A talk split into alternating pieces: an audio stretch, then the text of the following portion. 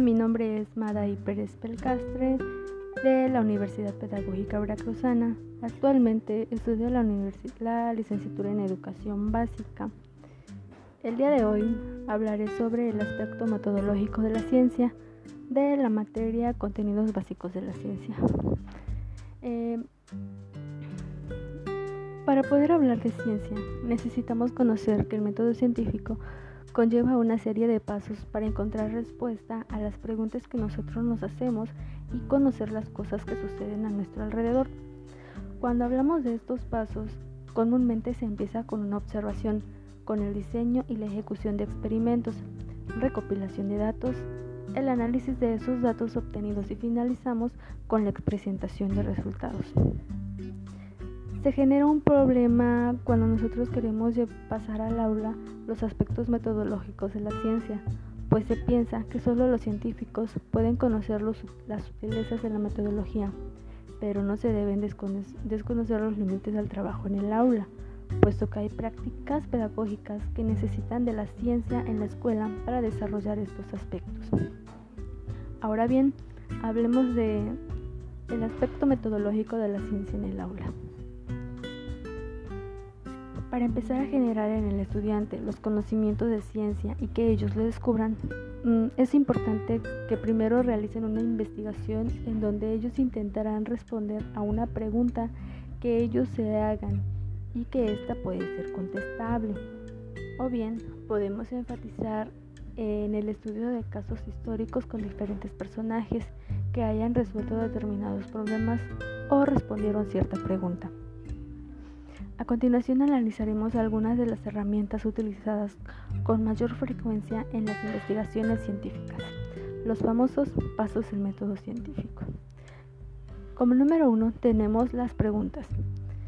Estas son el fondo que el investigador quiere responder. En el aula, al igual que en la ciencia profesional, es importante fomentar en los alumnos el arte de hacer preguntas que conduzcan a investigaciones.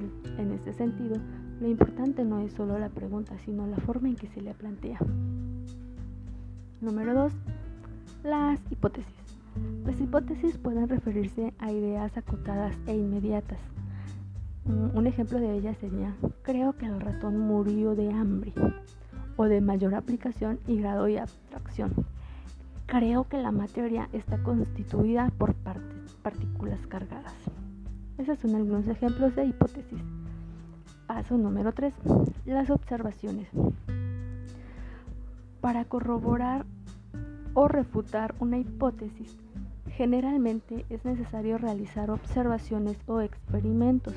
Para fomentar el hábito de hacer observaciones es útil exponer a los estudiantes a los fenómenos que deseamos analizar y darles la libertad en la medida de lo posible para estudiarlos de acuerdo con sus tiempos y su curiosidad no con los nuestros.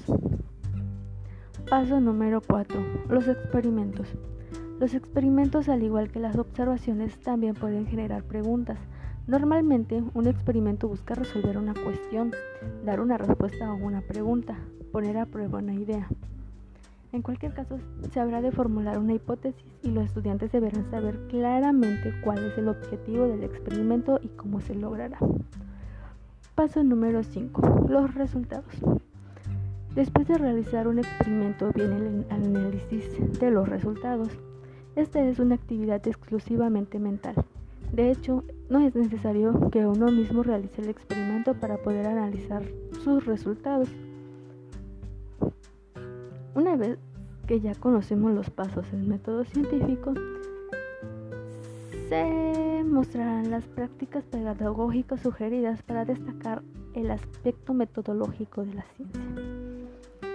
Primero tenemos analizar casos históricos.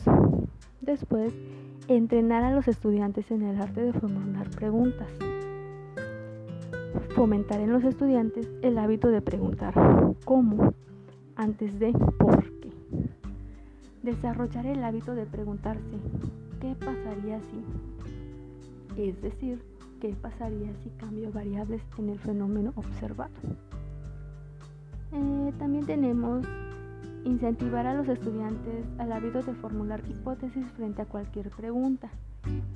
promover en los estudiantes la costumbre de hacer predicciones, fomentar en los estudiantes la capacidad de observación y descripción de lo que miran, enseñar a distinguir, estimular el diseño de experimentos, involucrar a los alumnos en experimentos, estimular a los alumnos en exploraciones, cuando sea posible, resolver problemas en forma cualitativa antes de embarcarse en cálculos mentales.